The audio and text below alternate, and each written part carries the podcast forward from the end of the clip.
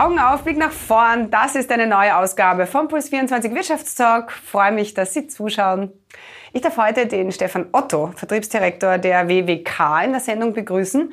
WWK, ein echtes Pionierunternehmen am deutschen Versicherungsmarkt und seit 2010 auch in Österreich. Gerade in diesen Pandemie-Krisenzeiten ist laut Experten die Bedeutung der finanziellen Vorsorge sehr hoch. Welche Themen da ganz klar im Fokus stehen, jetzt. So, da und damit begrüße ich sehr, sehr herzlich Stefan Otto von der WWK-Versicherung. Ich freue mich sehr, dass Sie sich Zeit genommen haben. Hallo. Und ich freue mich, dass ich da sein darf. Fein. Ja, WWK, quasi ein alter Hase im Versicherungsgeschäft, wenn man so sagen will. 1884 äh, gegründet in München als Witwen- und Waisenversicherungskasse. Sehr schön. Ihr wart dann vor 50 Jahren äh, eine der ersten, die fondgebundene Lebensversicherungen angeboten haben. Zuerst in Deutschland, später auch in Österreich. Sie sind jetzt auch nicht seit gestern im Geschäft. Erzählen Sie mal, diese Zeiten jetzt, sind die für Versicherer besser, schlechter oder einfach nur spannender? Also ich für meinen Teil muss sagen, sie sind einfach spannend weil sich die Herausforderungen geändert haben und äh, wir uns jetzt doch langsam auch wieder in die Richtung bewegen, wo wir hingehören, nämlich versichern, biometrische Risiken absichern, das Langlebigkeitsrisiko absichern. Und das wird uns ja jetzt doch immer mehr vor Augen geführt.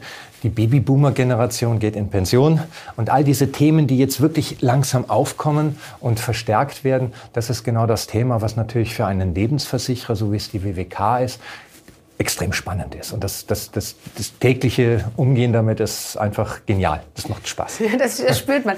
Ähm, spannende Studie zu, zu Pensionen, IMAS-Studie vom Jänner letzten Jahres. Da heißt es, dass die künftige Pensionistengeneration anspruchsvoller sein wird denn je.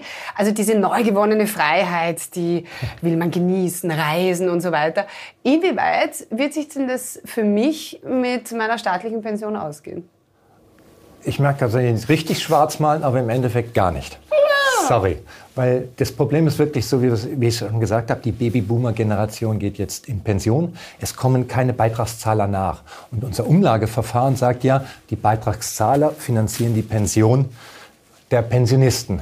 Das Problem ist nur, in 40 Jahren bereits, nein, in 39 Jahren, um ganz genau zu sein, sind wir bereits bei einem Beitragszahler für einen Pensionisten. Das kann sich nicht ausgehen. Wir haben seit 88 die Beiträge für das Sozialsystem nicht angepasst. Die liegen bei 22,8 Prozent. Das heißt also immer, ein Freund von mir hat gesagt, wenn die, Beitrags-, wenn die Pensionisten glücklich sind und lächeln, dann stöhnt der Beitragszahler. Ist der Beitragszahler glücklich, dann stöhnt der Pensionist, weil er nicht mehr Pension bekommt. Mhm. Aber genau so sehen das ja auch die Österreicherinnen und Österreicher. Also nur um diese Studie da noch weiter zu, ähm, zu zitieren, äh, da sagen österreichweit 70 Prozent bezweifeln, dass, dass sie den gewohnten Lebensstil mit der staatlichen Pension dann weiterführen können. Das bezweifeln 70 Prozent und jeder zweite Befragte, also 50 Prozent, glauben, dass es für sie überhaupt keine Pension mehr geben wird. Also das ist schon ein, ein das, ja, äh, aber was sagt Ihnen das? Es ist alarmierend, aber es ist erschreckend, dass die Politik nicht darauf reagiert sondern anstatt auf diese Ängste der Bevölkerung zu reagieren, werden die Pensionen ja sogar noch angehoben. Mhm. Und das leider meistens vor Wahlen. Mhm. Das ist erschreckend.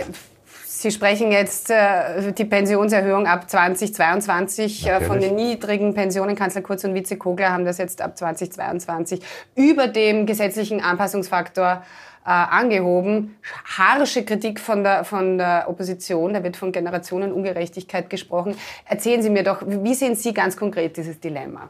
Das Dilemma liegt einfach darin, dass jetzt die, die Pensionisten sind die größte Wählerschaft und wenn ich die natürlich, ich möchte wiedergewählt werden als Politiker, sage ich beinhart. Und deswegen ist es natürlich immer gut, wenn ich die Pensionisten, wenn ich diese Wählerschaft zufriedenstelle. Das Problem ist halt wirklich, die, die jetzt nachkommen, denen fehlt dann hinterher die Beitragszahler. Und wenn wir bei dem Umlageverfahren so bleiben, wird sich das nicht ausgehen. Das heißt also, das Pensionsantrittsalter muss dringend angehoben werden. Es hat ja sogar einen Rücktritt gegeben aufgrund der Pensionserhöhung, und zwar von dem, der für die Sicherung unseres Pensionssystems oder der, der Finanzierung dasteht, wenn der zurücktritt, weil er einfach sagt, er ist, er ist müde, er ist müde, gegen Windmühlen anzurennen, dann sind das für mich ganz dramatische Dinge, die sich da abgespielt haben. Und hier Was kostet uns das? Das kostet uns 1,1 Milliarden ne? Im, im Jahr. Im Jahr. Eben. Ja, im Jahr. Wir haben aber jetzt schon ein Defizit an Beiträgen. Wir müssen jetzt schon enorm viel Geld dazu beitragen, damit überhaupt die Pensionen derzeit schon bezahlt werden können. Das heißt, die Lücke wird immer größer, die die weniger Beitragszahler bringen, damit die Pensionen finanziert werden können. Und da kommt einfach das ist ein Dilemma. fahrlässig, oder? Darf man das so nennen? In meinen Augen ja. Mhm. Ähnlich wie die Aussage damals von einem deutschen Politiker, der gesagt hat, unsere Pensionen sind sicher. Die einzigen Pensionen, die wirklich sicher sind, sind entweder die der wirklich gut verdienenden, weil die können sich leisten, Eigentumswohnungen zu kaufen oder Mietzinshäuser zu kaufen. Äh, und die der Politiker, die sind auch sicher. Jetzt hat ja Corona auch für eine steigende Staatsverschuldung gesorgt. Inwieweit ist denn das noch dazu relevant für künftige Pensionen auch, oder? Das ist insofern relevant oder beziehungsweise zurzeit nicht ganz so relevant, ich bin jetzt vorsichtig, durch die Nullzinspolitik oder die Nullzinsphase. Dadurch sind Schulden im Augenblick billig. Aber anstatt dass wir unsere Schulden abbauen, erhöhen wir sie noch. Und irgendwann wird die Zinsschraube doch wieder nach oben gehen und dann plötzlich sind unsere Schulden nicht mehr finanzierbar. Und da kommt das nächste Dilemma. Ich habe weniger Einnahmen durch die nächste Steuerentlastung, die wir ja am 13. dann zu hören bekommen, was definitiv kommt und wie es kommt. Mhm. Und wenn dann die Zinsen wieder steigen, Inflation, mhm. Dann gibt es ein großes Problem. Nullzinsen, da profitieren ja hauptsächlich Immobilienbesitzer und Aktienbesitzer. Inwieweit verstärkt das denn die Kluft noch zwischen Arm und Reich? Man sieht ja, dass die Kluft größer wird, ja. klar. Und dass durch die Nullzinspolitik oder beziehungsweise durch die Nullzinsen jetzt aber auch langsam die Aktienkultur bei den Österreichern anfängt ah. zu steigen. Ja, aufgrund der Tatsache, wo sollen sie hin? Sie wissen, auf dem Sparbuch verliere ich Geld. Hm. Sachwert schlägt Geldwert. Dieser Spruch ist zwar sehr alt, aber er, bewahrheitet sich einfach. Das heißt, ich muss in die Wirtschaft investieren. Das heißt, ich muss mir Aktien kaufen. Und jetzt ist genau die Frage, bin ich ein Experte? Beschäftige ich mich jeden Tag damit, obwohl ich seit 32 Jahren in der Branche bin. Mit Einzelaktientitel habe ich mich selber persönlich noch nie beschäftigt, weil ich einfach sage, ich habe die Zeit dafür nicht. Ich möchte nicht jeden Tag vom Computer sitzen und mir die Charts anschauen und die Volatilität und die Schwankungen anschauen. Äh, deswegen bin ich ein Freund von Aktienfonds. Ah ja. Dadurch gebe ich dieses, die Selektion der Titel gebe ich denen ab, die es wirklich tagtäglich beobachten und ja, beherrschen. Ja. Sprechen wir noch ein bisschen über Lebensversicherungen generell. Die Zeiten liefen ja schon mal besser, eben Stichwort Nullzinsen, Minuszinsen.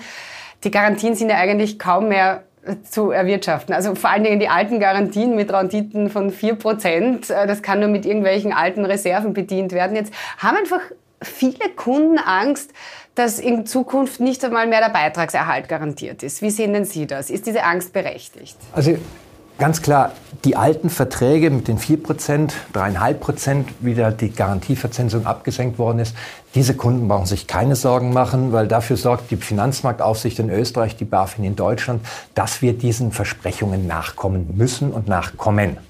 Allerdings, und das ist genau der Punkt, in Deutschland wird jetzt zum 1.1. während der Garantiezins auf 0,25 gesenkt. In Österreich wird der nächstes Jahr gesenkt, also auch 2022. Und dann gibt es keine Beitragsgarantie mehr. Insofern hat dann der Kunde auch gar kein, kann gar keine Angst mehr haben. Weil es ist, wie es ist. Es gibt keine ja. Garantie mehr und deswegen ist auch wieder eins ganz wichtig, da gibt es diesen sogenannten DAX-Rendite-Vergleich. Das ist der DAX im Endeffekt langweilige 30 große deutsche Titel Mhm. Und wenn der Kunde zu 100 Prozent in diese Titel investiert gewesen wäre, dann nein, sie, sie, sie ja. brauche keine Angst haben, denn spätestens, wenn er 15 Jahre lang nur wirklich in diese Titel investiert hat, dann ist er positiv. Dann hat man da kein Minus. Ist er 20 Jahre investiert, dann ist er sogar im, im Bereich des zweistelligen positiven Plus. Und die guten Lebensversicherer in dem Segment haben Absicherungsmechanismen gegen Ende der Laufzeit, damit der Kunde nicht so etwas wie 2019 erlebt, wenn plötzlich wieder ein Corona kommt oder die Variante des, des Coronas kommt und wieder die Aktien einstürzen, dass da dann nicht das wirklich lange ersparte Geld, dass da plötzlich die Gewinne dann wegbrechen, okay. weil man nicht vorgesorgt hat und das nicht abgesichert hat. Okay, ganz simple Frage. Wie soll ich jetzt am klügsten vorsorgen? Am klügsten vorsorgen? Und am sichersten. Ist für mich einmal, eine, bei einer Vorsorge reden wir von langfristig, also nicht fünf oder sechs Jahre, sondern wir reden mal von 20, 25, 30 Jahren. Das ist mal ganz wichtig, dass ich möglichst früh anfange und schaue, dass ich diese Laufzeit zusammenbekomme. Denn wenn ich mit 40 erst anfange, um eine vernünftige Zusatzpension erwirtschaften zu können, dann reden wir gleich von 300, 400 Euro monatlicher Prämie. Aber auch wenn ich jetzt noch 20 Jahre vor mir habe, auf jeden Fall jetzt zu Beginn zu 100 Prozent in Aktien investieren. Warum? Selbst wenn morgen der Einbruch wäre, dann verliere ich ja Geld nur auf dem Papier. Es ist keiner, der kommt und sagt, 40 Prozent Minus, ich hätte jetzt gerne Ihre Kohle. Das heißt, der Kunde verliert auf dem, Geld, auf dem Papier Geld, ja. Er kauft aber im Gegensatz, das ist der berühmte Cost-Average-Effekt, er kauft dafür aber viele Anteile, weil er unten billig kauft. Das heißt, ich bin bei meinen Kunden und habe mit meinen Kunden meistens, wenn es solche Einbrüche gegeben hat, gefeiert. Weil ich einfach gesagt habe, Leute, und jetzt kauft ihr günstig ein. Schaut nicht dahin, sondern ihr kauft jetzt günstig. Und wir haben noch genug Zeit. Das heißt, und wir haben es ja gesehen, 2001, 2008 All-Time High, 2008 der Einbruch, 2015 All-Time High, wieder der Einbruch, 2019 dramatischer Einbruch. Und jetzt haben wir, den letzten Monat tun wir mal weg, haben wir nur noch von All-Time High, All-Time High, All-Time High. Das heißt, die Erholungsphasen sind ja da, die kommen ja auch wieder. Weil der Kunde hat gar keine andere Chance, als in Aktien zu investieren. Also könnte er jetzt froh sein, zu Beginn, wenn die Aktien einbrechen, weil er dann günstig kauft. Mhm. Äh, die Österreicherinnen und Österreicher investieren im Durchschnitt 161 Euro für ihre private. Äh, warum lachen Sie? Das ist total viel Geld. 161 Euro für die private Gesundheits- und Pensionsvorsorge. Ja. Aber ja, wenn ich mir die Kosten für die Pflege anschaue, dann bezweifle ich das auch, ob das reicht. Die 161 Euro gehen hauptsächlich, sage ich jetzt, ja. und das sehe ich auch so leider in der Branche, in die private Krankenversicherung. Mhm. Weil die Leute auch jetzt gerade durch Corona gemerkt haben, äh, ja, wir sind fast eine Zweiklassengesellschaft, was die Gesundheitsvorsorge anbelangt. Das heißt, die Leute haben jetzt gesehen, wie wichtig es ist, eine Zusatzversicherung zu haben. Sie haben aber immer noch nicht, Entschuldigung, kapiert, wie wichtig es wäre, in die zweite Pension zu investieren. Auch der Familienbonus Plus wird ja leider nicht dort investiert, wo er hingehört, sondern der wird eher da herangezogen, um den Konsum zu fördern. Und da wäre eigentlich von der Politik auch gefragt, einfach mal zu sagen, Leute, wir haben es euch zwar eine Steuerentlastung gegeben, ja, aber diese 130, 140 Euro netto, die ihr jetzt mehr auf dem Gehaltskonto habt, die sind nicht dafür da, dass ihr ins Kino geht, ins Schwimmbad fahrt und Pommes esst, mhm. sondern nehmt zumindest einen Teil dafür her, und sorgt um eure Altersvorsorge. Mhm. Weil das wäre dringend erforderlich. Mhm. Ah, jetzt wird sie Ihnen wahrscheinlich gleich den Magen umdrehen. Die Österreicherinnen und Österreicher lieben ihren Bausparer. Ja. Äh, sehen Sie, gell? Da zieht es ein bisschen, es ist ein kurzer Schauer über, den, über, über, über den Rücken. Ähm, warum dieser Schauer? Ja, der Bausparer wird alle sechs Jahre ausgezahlt. Ganz einfach. Und das bedeutet, ich habe nie die Chance, auf die Pension irgendwas anzusparen. Weil wenn ich nach sechs Jahren das Geld bekomme... Ich kann gerade mal die Wohnung tapezieren, ne? Dann kann ich die Wohnung tapezieren. Vielleicht kann ich mir ein Auto oder ein Moped kaufen oder Winterreifen, eine Waschmaschine. Aber ich rede ja davon, dass ich die zweite Pension aufbauen muss. Das heißt, auch in den Lebensversicherungen. Ich rate nur dringendst davon ab, sogenannte Entnahmepläne oder Teilentnahmen zu machen aus dem Geld, weil hier geht es wirklich darum, die Rente aufzubauen und nicht ah, ich brauche jetzt mal 500 Euro, weil ich auf Urlaub fahren möchte. Dafür ist das Produkt auch nicht geeignet und nicht vorgesehen. Ganz, ganz wichtig. Ja, und der Bausparer, alle sechs Jahre ist das Geld draußen und ich fange wieder bei Null an. Ja, viele verlängern dann einfach. Ne? Ja. Was ja auch, ach, jetzt brauche ich das Geld nicht, ist egal, machen wir gerne nochmal einen. Richtig, ja. Oder Sie nehmen es raus, Sie müssen es ja dann widmungsgemäß ja. einsetzen weil sonst verlieren sie die Förderung. Das sind einfach die Punkte. Ja, von mir aus kann ich auch da. Ich brauche ja auch kurzfristig ein Geld.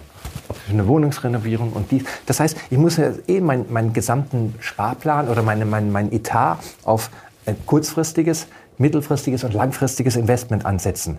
Und für ein kurzfristiges und mittelfristiges Investment ist eine Lebensversicherung, eine, sagen wir auch, wir sind eine Rentenversicherung. Ja. ja nicht geeignet. Absolut das falsche Instrumentarium, aber wichtig ist trotzdem immer zu sagen, okay, kurzfristig brauche ich Geld. Ob Sparbuch, auch egal, auch wenn ich weiß, ich vernichte im Augenblick Geld auf dem Sparbuch durch Inflation. Ja? Mhm. Aber zumindest, dass ich kurzfristig auch mir da auszuhelfen Einfach kann. zu, zugreifen Richtig. kann. Ne? Ja, ganz also, wichtig. Ja. Es muss ein ganzes Package sein, ja. habe ich verstanden. Ja. Vielen Dank, das war sehr, sehr spannend. Wir spielen zum Abschluss noch eine Runde Spam-Management. Das mache ich mit all meinen Gästen. Das heißt, zuerst, zuerst reden, dann denken. Ja, so heißt das Ding. Herz oder Hirn? Hirn. Bonusstufe oder Freischaden? Bonusstufe. Prüfen oder Vertrauen? Vertrauen. Schlaflose Nächte oder Tobsuchtsanfall? Schlaflose Nächte. Airbnb oder Hotelzimmer? Hotelzimmer. Träumen oder aufwachen? Träumen. Sehr schön. Vielen Dank. Alles, alles Gute und bis ganz bald. Dankeschön. Dankeschön.